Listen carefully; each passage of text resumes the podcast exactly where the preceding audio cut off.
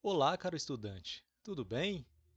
Aqui é o tio Léo que está falando e hoje nós vamos falar sobre cidadania, diversidade cultural e respeito às diferenças. Para começar esse nosso bate-papo, quantas vezes já te pediram um lápis cor de pele? Hum, lápis cor de pele? Quando você olha para as pessoas na sua casa, todos têm exatamente a mesma cor de pele? Então é possível que a gente delimite um lápis cor de pele? E quando a gente olha para a população brasileira? Qual seria a cor de pele da população brasileira?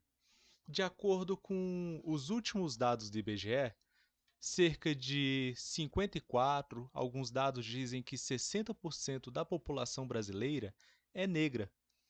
Portanto, se nós fôssemos pela maioria, o lápis cor de pele seria aquele lápis com tons que representariam a população negra do país.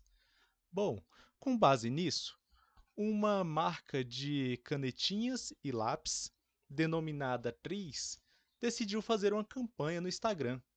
No enunciado, ela diz: Seja no lápis ou nas canetinhas hidrocores, a nossa linha Tons de Pele foi inspirada na grandeza da diversidade para além dos tons da caixinha, esta linha possibilita a mistura das diversas colorações contidas no conjunto de 12 cores, para a criação de novas tonalidades.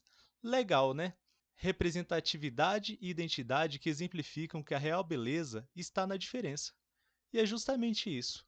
Portanto, no dia a dia, nós temos que ter muito cuidado com o que nós estamos dizendo.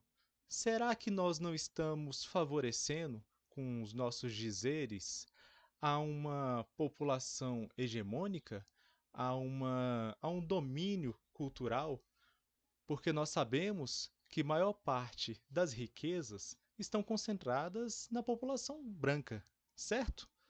Então, será que essa população não está sendo dominante e esses conceitos estão sendo dominantes sobre a maioria da população?